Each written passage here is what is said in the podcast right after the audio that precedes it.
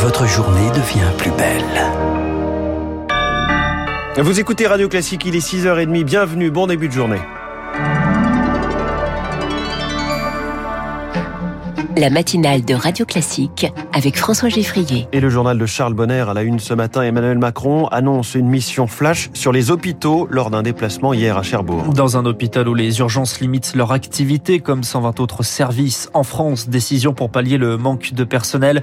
Pendant un mois, François Braun, le président de SAMU Urgence de France, va enquêter sur les soins non programmés avant une conférence sur la santé au mois de juillet. Et une idée martelée par Emmanuel Macron, les solutions doivent venir du terrain, pas des tutelles. Constat partagé par Louis Soula. Il est le vice-président de SAMU Urgence de France. C'est une vraie difficulté aujourd'hui de mettre en place des organisations compte tenu des strates administratives, des lourdeurs et des délais pour la mise en place. Le vrai problème, c'est la perte de leur confiance avec nos administrations. Pourquoi il y a des médecins qui partent des urgences et des soignants également, mais surtout des autres services? Ce malaise, il est très général. Et je pense qu'on ne sait plus proposer de carrière attractive aux plus jeunes. Et c'est eux qu'il faut euh, garder aujourd'hui. Le danger, il est là. Alors quand on a des propositions pour améliorer l'attractivité et la qualité vie au travail qu'on nous laisse les mettre en place. Si c'est la réponse c'est euh, une mission d'enquête euh, d'un mois avec un rapport qui sera donné en septembre, j'ai peur que ce soit trop tard. Un propos recueilli par Rémi Pfister. Emmanuel Macron est arrivé en retard à Cherbourg. La photo sommet européen à Bruxelles. Sommet conclu avec un accord sur un embargo progressif sur le pétrole russe, à signe du soutien des Européens à l'Ukraine. L'Ukraine qui demande aussi un soutien symbolique, une visite d'Emmanuel Macron avant la fin de la présidence française du Conseil de l'Union européenne, c'est-à-dire avant la fin du mois de juin. À cette demande, Emmanuel Macron a répondu hier. La France est là, elle est depuis le début, de, pour essayer d'éviter la guerre, pour euh, être aux côtés euh, du peuple ukrainien et de l'Ukraine. Et donc, euh, en temps utile, dans les conditions utiles, je ferai ce déplacement. Les États-Unis, de leur côté, dévoilent les contours d'une nouvelle aide de 700 millions de dollars dans la journée. Aide qui comprend la livraison de lance-roquettes d'une portée de 80 km, livrée avec la garantie qu'ils ne seront pas utilisés pour viser le territoire russe, selon le président Joe Biden. Une guerre qui pousse les Européens à repenser leur défense. Le Danemark vote aujourd'hui par référendum. Les 4 300 000 électeurs voteront sur l'entrée dans la politique de défense de l'Union européenne. Un vote qui pourrait mettre fin à 30 ans d'exception, car jusque-là, les Danois, membres fondateurs de l'OTAN, sont plutôt habitués à dire non à l'Europe, Pierre Collard. Oui, ça commence en 1992. Le Danemark rejette le traité de Maastricht, mais l'accepte un an plus tard avec de nombreuses exceptions. En 2000, vote sur l'entrée dans la zone euro par référendum, c'est non. En 2015, nouveau référendum, c'est toujours non, cette fois sur la politique d'affaires intérieures et de justice.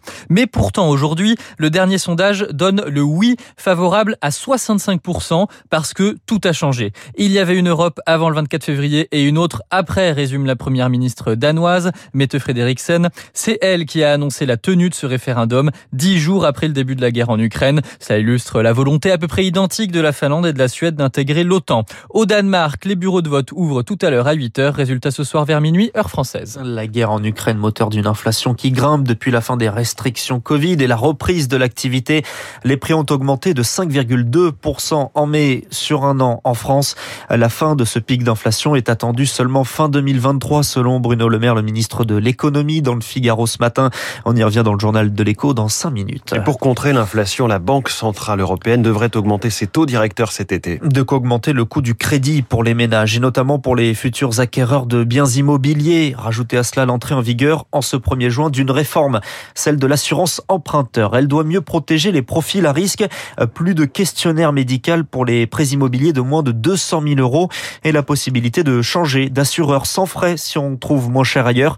Partie d'une bonne intention, cette réforme risque en fait d'augmenter le coût de l'assurance emprunteur. Selon Pierre Chapon, il est le cofondateur du courtier en ligne Préto.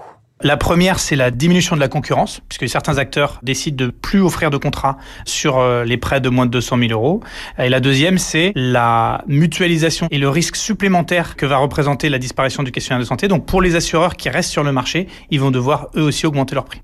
Il n'y a pas de chiffres qu'on peut observer, puisque c'est tout nouveau. Les acteurs du marché, certains euh, tâtonnent et se regardent un petit peu en chien de faïence euh, pour définir leur prix.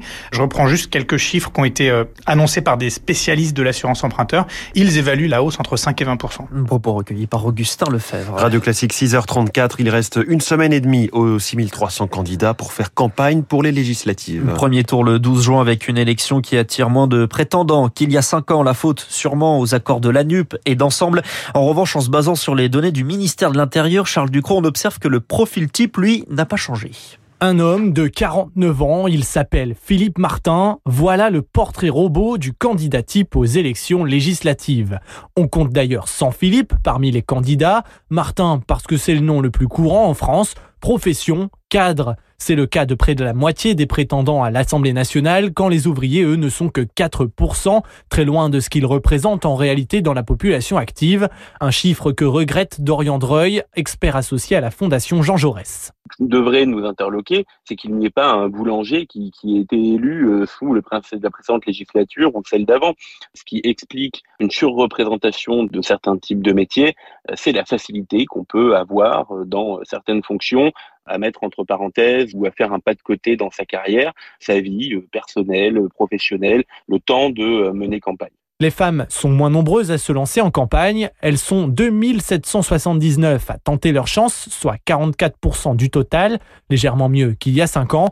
Et parmi elles, la Benjamine de ce scrutin, 18 ans cette année, elle passera son bac avant les élections, mais aussi la doyenne sous les couleurs d'écologie au centre à 92 ans. Et la Benjamin, Benjamin pardon, qui reçoit justement aujourd'hui, comme tous les bacheliers, à ses premières propositions sur Parcoursup. Pour les propositions reçues entre le 2 et le 6 juin, il faudra avoir répondu avant le 7, 23h59. Après le fiasco de la finale de la Ligue des Champions au Stade de France, samedi soir, les ministres Gérald Darmanin et Amélie Oudéa-Castéra sont auditionnés à 17h au Sénat. Il est définitivement le roi de Roland Garros. Enfin, il faut voir jusqu'où il ira. Peut-être la finale, peut-être une quatorzième victoire. Raphaël Nadal bat Novak Djokovic en quart de finale.